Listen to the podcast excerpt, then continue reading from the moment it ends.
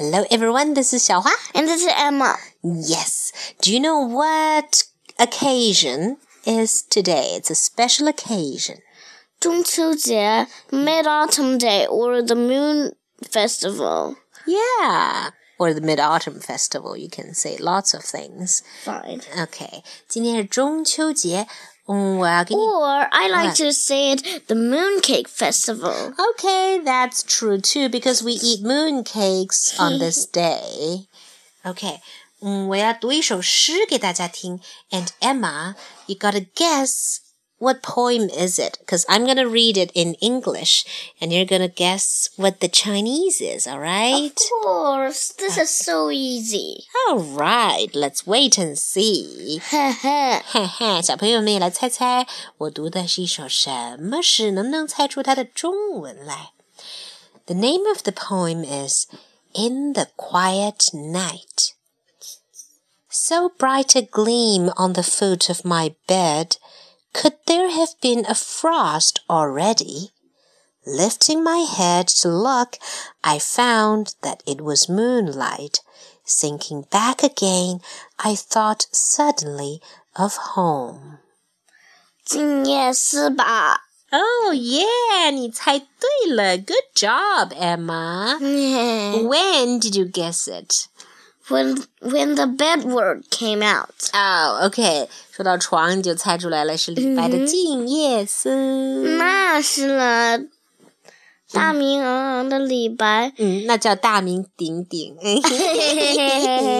That's okay, 大 Emma. 名鼎鼎的 李白先生写的《静夜思》很容易背，我们都学过了。对，大名鼎鼎的李白还被你们恶搞成了很多个版本，但是我们现在不要读恶搞的版本吧。我再问你一个问题，and then that will will call it a day。你知道中秋节呢？中秋节是个中国的节日，对不对？你觉得它对应的西方的节日应该是什么？就是说这两个节日时间也差不太多，然后它庆祝的事情其实也差不太多。Do you know that there is a Western festival that's very similar? Christmas， Uh, what time is Christmas usually? It's usually the end of the year, right? 嗯 哼 Mm, there's a festival that's very similar to the ，Halloween， Mooncake Festival. Halloween is about ghosts. 中国也有鬼节, but it's not today. Let me give you a hint. This Western festival celebrates autumn. Same as Mid Autumn Festival, also celebrates autumn and harvest. Harvest。 You know what's harvest, right? Not really。 Harvest 就是秋收啊，就是收获的季节。 Is it um There is a fest. Thanksgiving Day? You are correct, Emma. First, I thought of Thanksgiving Day, but then I thought mm, maybe not because I didn't know it was in autumn. Yeah, it is in autumn. 嗯，中秋节我们都知道是在秋天，对吗？中秋节最早最早在三千多年以前，那是一个庆祝秋收的节日。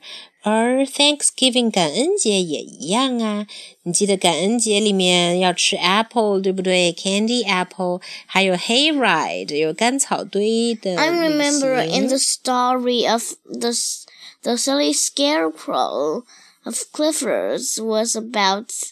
Mm-hmm. Yeah, this was about fall, about autumn, right? Uh huh. Mm, These two festivals are not the same at all, but they're similar in that they both celebrate the coming of autumn. And then what's what's same and what's different from same and similar? They get that- yeah, That's a very tricky question. I can take an hour to answer your question, but unfortunately, it's time for you and for everyone to sleep. So hey, goodbye, goodbye.